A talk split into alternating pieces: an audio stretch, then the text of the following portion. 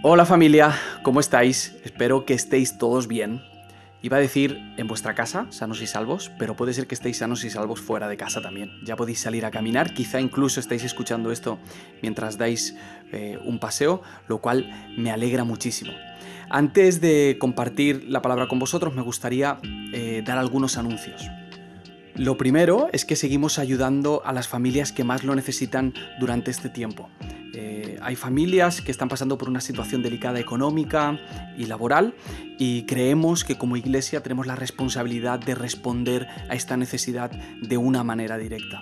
Así que todos los que queráis colaborar podéis hacerlo haciendo una transferencia a la parroquia y especificando en el asunto COVID-19.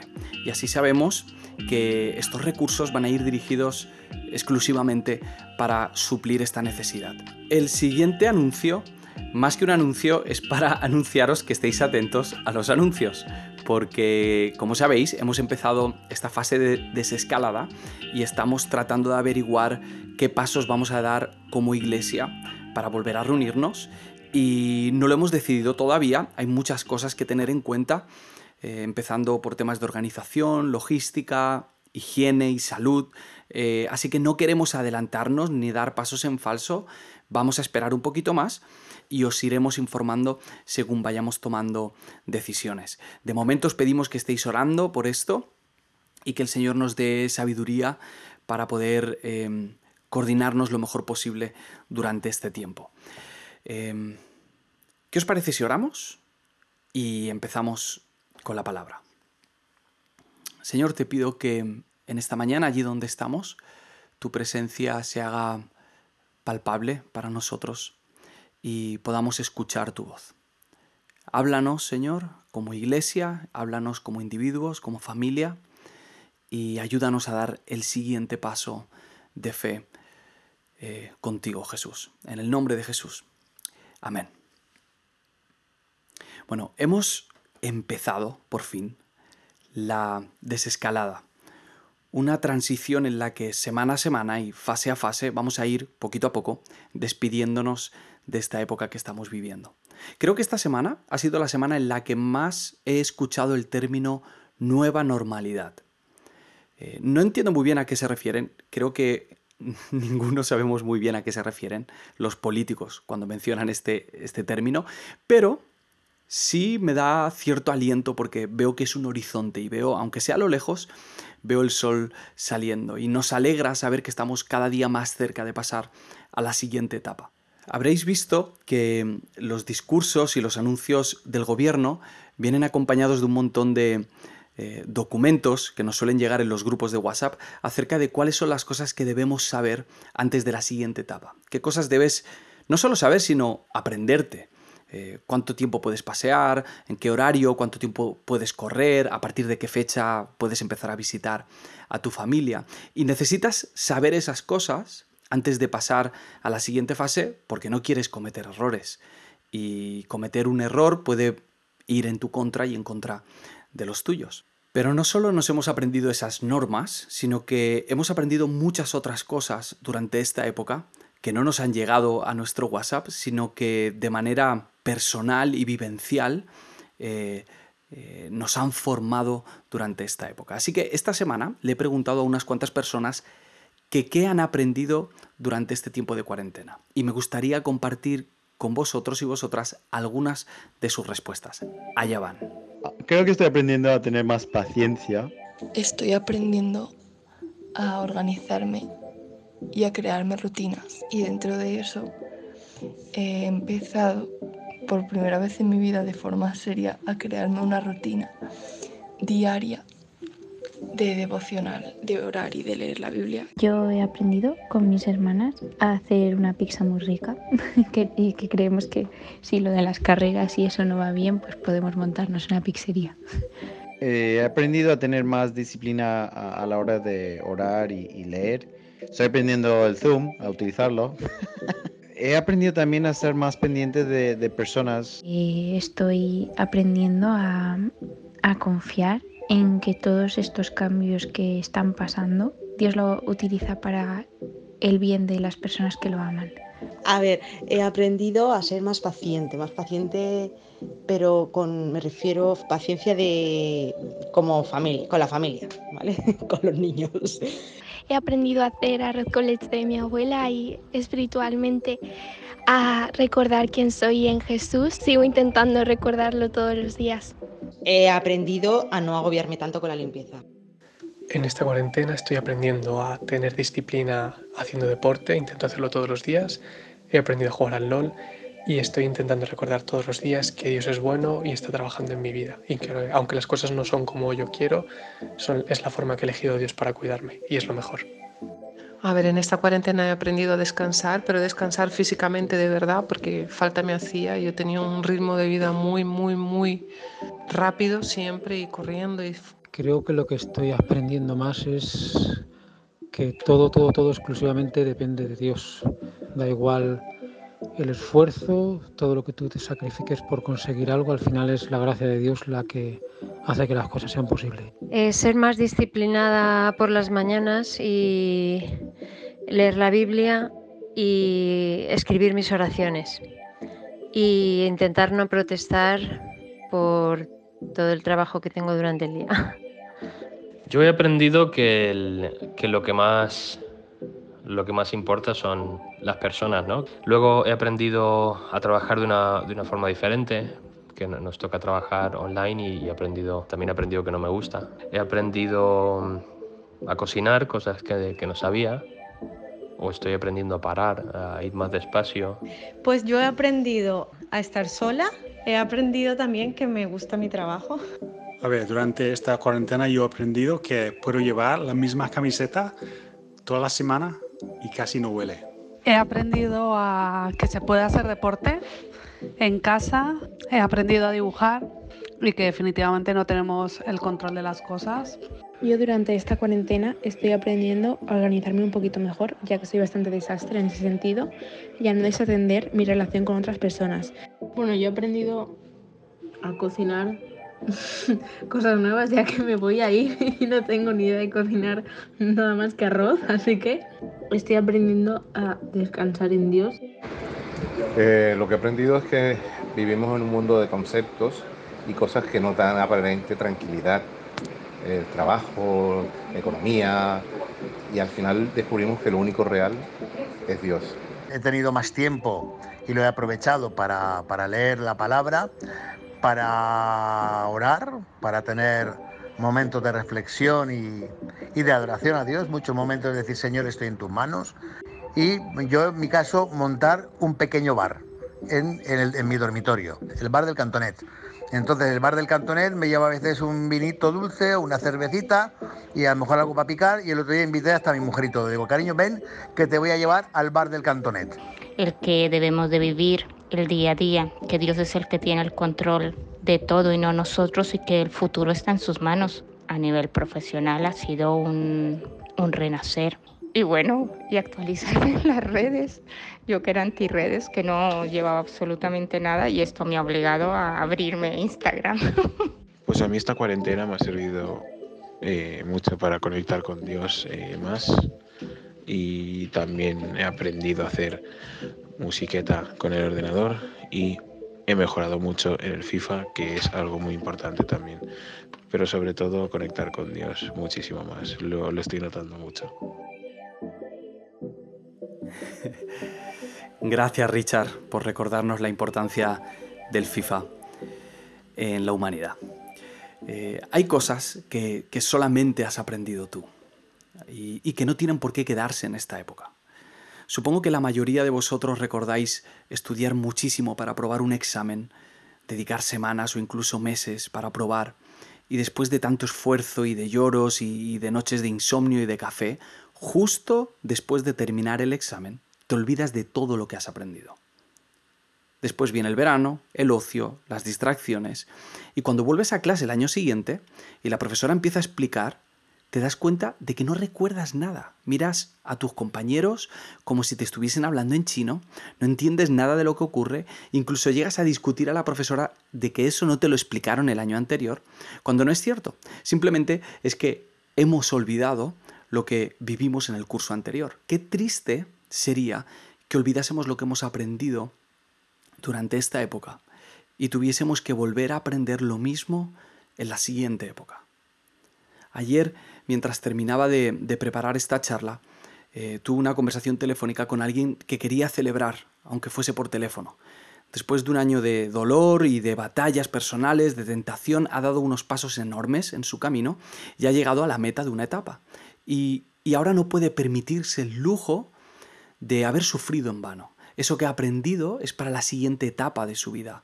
Eso que has aprendido tú, sea lo que sea durante este tiempo, es para el resto de tu camino. Porque esta etapa que estás viviendo no está desconectada de la siguiente. Hoy vamos a empezar una serie de enseñanzas que mm, he titulado Lo que debes saber antes de la nueva normalidad.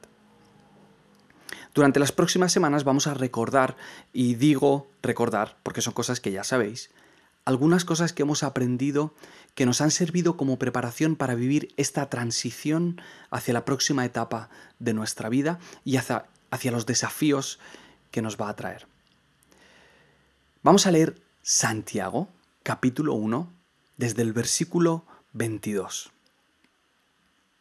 Dice, pero sed hacedores de la palabra, y no tan solamente oidores, engañándoos a vosotros mismos. Porque si alguno es oidor de la palabra, pero no hacedor de ella, éste es semejante al hombre que considera en un espejo su rostro natural. Porque él se considera a sí mismo y se va, y luego olvida cómo era. Mas el que mira atentamente en la perfecta ley, la de la libertad, y persevera en ella, no siendo oidor olvidadizo, sino hacedor de la obra, éste será bienaventurado en lo que hace. En este pasaje, Santiago marca una diferencia entre los oidores y los hacedores. Y estas palabras escritas por Santiago tienen un valor enorme porque Santiago era el hermano de Jesús. Eh, fue alguien que vio a Jesús haciendo milagros, que escuchó algunos de sus mejores sermones, que vio como muchas personas le seguían, pero no decidió creer en Jesús hasta que le vio resucitado de los muertos. Eh, él sabe mejor que muchos lo que es ser oidor. Probablemente Santiago fue uno de los mejores oidores, oidor VIP, de los que más cerca estuvo de Jesús y durante más tiempo. No solamente escuchó lo que su hermano dijo en foros donde habían otros de sus discípulos, sino que también lo escuchó mientras trabajaba. También escuchó lo que Jesús decía mientras comían todos juntos en la mesa o mientras jugaban en el patio de casa. Estar expuestos a la verdad no es suficiente. Es bueno que estés en ambientes espirituales, es bueno que el domingo estés con la iglesia, que hagas zooms con el grupo de jóvenes, que leas algún libro cristiano o incluso que hables mucho acerca de todas esas cosas espirituales. Pero eso no es vivir la vida que Jesús nos ha dado. El versículo 22 dice que si somos ese tipo de personas, si somos de los que oyen pero no hacen, nos estamos engañando a nosotros mismos. Estamos viviendo en una mentira. Y todos sabemos por experiencia lo difícil que es llevar una vida doble, o incoherente, o hipócrita. Lo difícil que es saber algo y no ponerlo en práctica. Y esa probablemente es una de las maneras más precisas de definir la infelicidad. El versículo 23 dice, porque si alguno es oidor de la palabra pero no hacedor de ella, éste es semejante al hombre que considera en un espejo su rostro natural, porque él se considera a sí mismo y se va, y luego olvida cómo era. Santiago utiliza una metáfora muy visual para que podamos comprender cómo es saber algo y no hacer nada. Compara esta mentira con mirarte en un espejo, verte y olvidarte de tu rostro. Verte en el espejo sería el equivalente a oír o a considerarte, y luego marcharte y olvidarte de quién eres sería el equivalente a no hacer nada. Una de las funciones de la palabra y del espejo es contarnos algo acerca de nosotros, algo que no podemos olvidar, tanto bueno como malo y algo que en consecuencia necesita una reacción por nuestra parte. No siempre es agradable encontrarte con estas verdades. Todos sabemos lo que es mirarse al espejo y no estar a gusto con lo que ves. Muchos habéis comentado que durante esta época habéis aprendido cosas muy positivas, nuevos hábitos, talentos, cosas más profundas acerca de Dios, de vuestra identidad, e incluso puede que os hayáis llevado una sorpresa al hacer ciertas cosas. No sabíais que podíais hacer flexiones o, no sabíais que hacíais la mejor lasaña de Valencia, ¿no? Como, como es mi caso. Pero puede que otros hayáis aprendido cosas que no son tan agradables. De repente habéis visto un dolor desconocido en vosotros, eh, os habéis sentido perdidos o inútiles o vacíos, o habéis visto cómo vuestros problemas, en vez de menguar en este tiempo de, entre comillas, descanso, crecían, o adicciones que creíais superadas han vuelto a aparecer, o quizá os habéis obsesionado con algo, o, o estáis más irascibles de lo normal, estáis regañando a todo el mundo, o sentís tristeza. Y cuando Dios nos revela estas realidades de nuestro carácter, puedes negarte. Es más, suele ser lo primero que hacemos, negarlas. O puedes hacer silencio y seguir escuchando.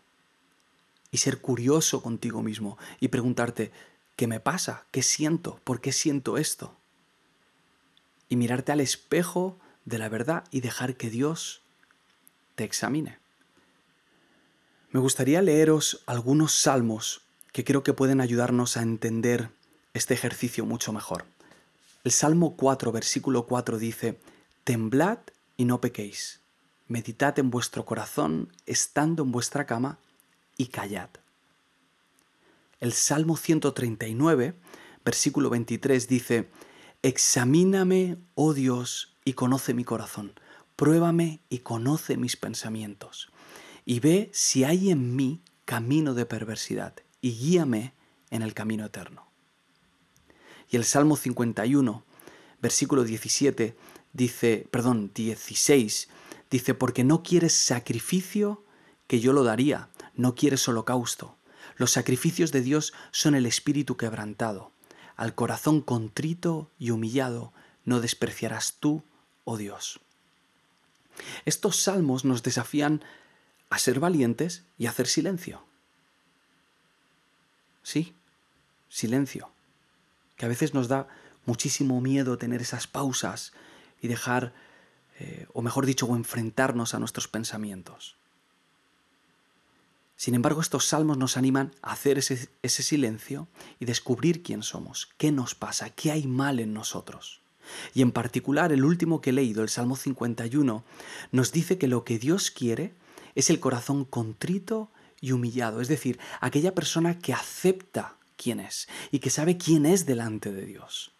No hay que aparentar, no hay que ir siempre con una sonrisa. Está bien no estar bien, no hay problema con eso. El problema, según Santiago, no es escuchar, no es descubrir quién eres en el espejo, no es encontrarte con la verdad. El problema es verte y salir a la calle y olvidarte. Claro, si sales y ves que las cosas van mal, y no son como tú esperas, empiezas a creer que la culpa la tienen todos menos tú. Esta semana he tenido una discusión con Bonnie, no le he pedido permiso para decir esto, pero bueno, perdón, otra vez, más, estoy contando algo que no debería. Eh, esta semana, eh, la semana pasada, perdón, tuve una discusión con Bonnie. Eh, no fue nada del otro mundo, una discusión normal. Pero estas que duran dos días, que está raro, ¿no? Y, yo durante esos dos días intentaba hacerle a Bonnie que el problema lo tenía ella, que le pasaba algo y, me parecía que no me lo quería contar qué era. Hasta que en un momento de epifanía y de revelación y misericordia divina, mientras estaba mirando la nevera, no estaba haciendo nada especialmente espiritual, me di cuenta que el problema lo tenía yo. Y que, tenía que aceptar que ese problema era mío. Que estoy más irascible de lo normal, que me estoy enfadando cada vez antes. He intentado negarlo porque no es una característica que normalmente me defina, pero ahí está. Y en el momento en el que lo acepté y luego pude hablar con Bonnie, mi reacción inmediata fue echarle la culpa a las circunstancias. En ese momento pensé que, que, que esto que estoy aprendiendo de mí, esto que estoy descubriendo de mí, terminará cuando todo esto termine. Pero no es así. Las circunstancias lo que hacen es revelar lo que hay dentro de nosotros. Y cuando vayas a la nueva normalidad, seguirán estando ahí. Y esta es la idea que no puedes olvidar. Esto es lo que debes saber antes de la nueva normalidad. Allá donde vayas, vas a estar contigo. Allá donde vayas, vas a estar contigo. No vas a poder esquivarte. Si en la próxima etapa de tu vida está el mismo Andrés, la misma Gloria, el mismo Richard, la misma Rocío, el mismo tú, si a la nueva normalidad te acompaña el mismo tú, la nueva normalidad será normal, pero no será nueva. El versículo 25 dice, Mas el que mira atentamente en la perfecta ley, la ley de la libertad, y persevera en ella, no siendo oidor olvidadizo, sino hacedor de la obra, éste será bienaventurado en lo que hace. Este versículo nos está diciendo que aquella persona que mira atentamente la ley y la ley de la libertad y decide vivir en ella, decide practicarla, no se olvida de ella, esta persona es bienaventurada. La palabra bienaventurada originalmente es macarios y esta palabra también se puede traducir como dichosa o feliz. A veces usar la palabra feliz en una predicación me da un poquito de, respeto porque parece que automáticamente estás predicando alguna especie de evangelio de, la prosperidad o, un evangelio fácil o triunfalista. Pero mm, si analizamos el versículo nos daremos cuenta de que no nos está hablando de eso. Dice que será feliz o dichoso o bienaventurado en lo que hace. ¿Y qué hace? Poner en práctica lo que ha oído. Poner en práctica lo que ha aprendido. ¿Y qué es eso que ha oído y aprendido? La palabra, la ley de la libertad, la ley que Jesús resume como amar a Dios y amar al prójimo. Es decir, que serás feliz poniendo en práctica lo que has escuchado y aprendido. No es el cambio de circunstancias lo que te va a hacer encontrar la felicidad. No es la nueva normalidad ni salir a la calle, porque allí donde vayas te vas a encontrar contigo. Lo que debes saber antes de la nueva normalidad es que no será nueva si no ponemos en práctica lo que hemos escuchado de Dios en esta cuarentena. No será nueva si no reaccionamos a lo que Dios nos está revelando de nosotros, como cuando nos vemos en el espejo y somos conscientes de que con esos pelos no podemos salir a la calle. Que no será nueva si no dejamos que el Espíritu Santo forme parte de nuestro proceso de transformación. Hay felicidad, aunque parezca mentira, cuando te miras al espejo y reconoces quién eres cuando estás lejos de Dios. Y también hay felicidad aún mayor cuando te miras al espejo y Dios te revela que eres su hijo y su hija. Serás bienaventurado cuando no olvides quién eres y decidas poner en práctica esa vida que has escuchado de Jesús. Y encontrarás esa dicha y esa alegría cuando te alejes de la incoherencia y te acerques a la fe que no solamente persuade al oído, sino al corazón y a las acciones. Me gustaría terminar con esta frase. Lo que no es asumido no es redimido. Lo que no es asumido no es redimido. Esta frase es de San Ireneo. Dicho de otra manera, lo que no reconocemos de nosotros mismos no tendrá la posibilidad de cambiar. Cuando no queremos oír lo que Dios nos está revelando acerca de nosotros, nos estamos negando a nosotros mismos la posibilidad de ser transformados y vivir. Lo que no es asumido no es redimido. Señor, ayúdanos a ser una iglesia honesta y real, dispuesta a aceptar sus pecados y valiente para agarrarse a esa nueva vida que hay en ti. Ayúdanos a ser una iglesia que no esconde su vida detrás de una sonrisa falsa, ni detrás de una apariencia de piedad o de bondad. Ayúdanos a ser una iglesia que tiene su vida escondida con Cristo en Dios. Y que Valencia pueda ser bendecida por tu obra en nosotros y a través de nosotros, Señor. Que tu reino venga, Señor, te lo pedimos, que tu reino venga. Y que en una época llena de tantas ideas y opiniones y discursos, tu iglesia pueda brillar por sus obras, por lo que tú estás haciendo a través de tus hijos y de tus hijas. en el nombre de Jesús. Amén. Bueno familia, os animo a que sigáis profundizando durante el día sobre lo que hemos leído y escuchado y que dejéis que esas palabras vayan entrando en cada uno de nosotros para que podamos ser no solamente oidores, sino hacedores. Hasta aquí la primera sesión de lo que debes saber antes de la nueva normalidad. La semana que viene más. Aunque hay otra cosa que debéis saber antes. Que os quiero mucho, que os echo de menos y que el Señor os bendiga muchísimo.